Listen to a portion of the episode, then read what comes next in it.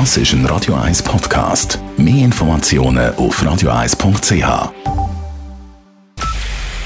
Es ist 9 Uhr. Radio 1, der Tag in 3 Minuten. Mit der Elena Wagen. Die Corona-Mutation aus Großbritannien zwingen die Schweiz zu strengeren Corona-Maßnahmen.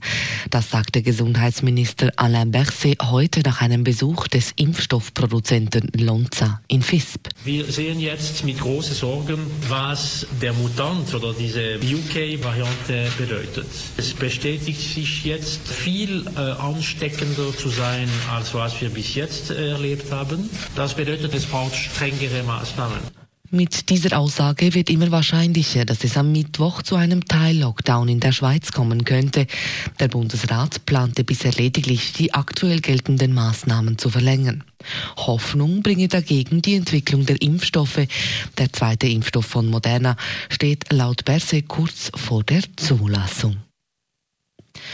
Die Aktion Wir machen auf führte heute wie erwartet zu polizeilichen Räumungen. So sei etwa in einem Berner Restaurant kurz nach dem Mittagsservice die Polizei eingetroffen und habe die Wirtin dazu gebracht, abzukassieren und wieder zu schließen. Das berichten mehrere Medien. Der Wirtin dort und auch allen anderen, die geöffnet hatten, droht ein Patententzug. Die Gewerkschaft Unia kritisiert die heutige Aktion scharf. Einer hohen Strafe würden sich laut Unia-Sprecher Serge Gnot nicht nur die Betreiber aus aussetzen, sondern auch die Angestellten, die trotz Verbot Gäste bewirteten. So würden die Angestellten in Bredouille gebracht. Sie können eigentlich wählen zwischen Pest und Cholera. Sie machen mit, dann droht ein Ordnungsbus und eine Verurteilung. Oder sie machen nicht mit, haben nachher Kracht mit dem Chef oder der Chefin und dann droht Repression, im dümmsten Fall Entlassung äh, vom Vorgesetzten. Nein, das ist absolut inakzeptabel. Über 100 Gewerbe- und Gastrobetriebe in der Schweiz haben heute ihre Türen trotz Verbot geöffnet. Die Aktion Wir machen auf wurde von der Deutschen Querdenkervereinigung initiiert und ruft die von der Schließung betroffenen Betriebe zum Widerstand auf. Eine der größten Schweizer Sportanlässe wurden nun doch abgesagt. Die für dieses Wochenende geplanten Rennen am Lauberhorn finden nicht statt.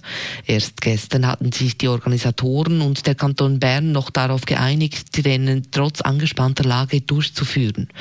Die Absage sei ein bitterer, aber nachvollziehbarer Entscheid, so OK-Präsident Urs Nepflin gegenüber Radio 1. Ja, ein riesiger Schock natürlich für uns. In der Vorbereitung haben wir immer gewusst, dass die Pandemie uns keine Planungssicherheit gibt. Äh, leider hat sich jetzt dort eine Verschärfung eingestellt, wo uns der Kanton heute die Bewilligung hat entzogen und so damit äh, wir die Rennen müssen absagen. Wie die FIS später mitteilte, sollen die abgesagten Lauberhornrennen nun im österreichischen Kitzbühel stattfinden. Die US-Demokraten haben im Repräsentantenhaus eine Resolution für eine Amtsenthebung von Präsident Donald Trump eingereicht. Der Impeachment-Text, in dem Trump wegen des Sturms auf das Kapitol Anstiftung zum Aufruhr vorgeworfen wird, wurde heute in der Kongresskammer vorgelegt. Die Republikaner hingegen haben das angestrebte Ultimatum an Vize Mike Pence vorerst blockiert. Pence wird darin aufgefordert, mittels eines Spezialgesetzes Trump unverzüglich abzusetzen. Die offizielle Amtszeit von Donald Trump endet in neun Tagen am 20. Januar. Radio 1 Wetter.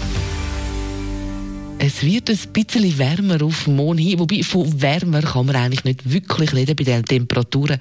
Es bleibt in der Nacht minus 2 Grad und dann auch morgen Morgen und im Laufe des Nachmittags gibt es morgen dann maximal plus 2 Grad. Am Himmel morgen Morgen ein paar klare Abschnitte und dann gibt es im Laufe des Tages aber immer mehr Wolkenfelder. Auf den Mittwoch hin erwarten wir dann sogar neue Schneefälle.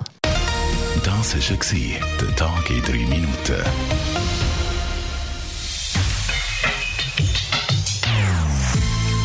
Non-Stop Music auf Radio 1. Die besten Songs von allen Zeiten. Non-Stop. Radio 1.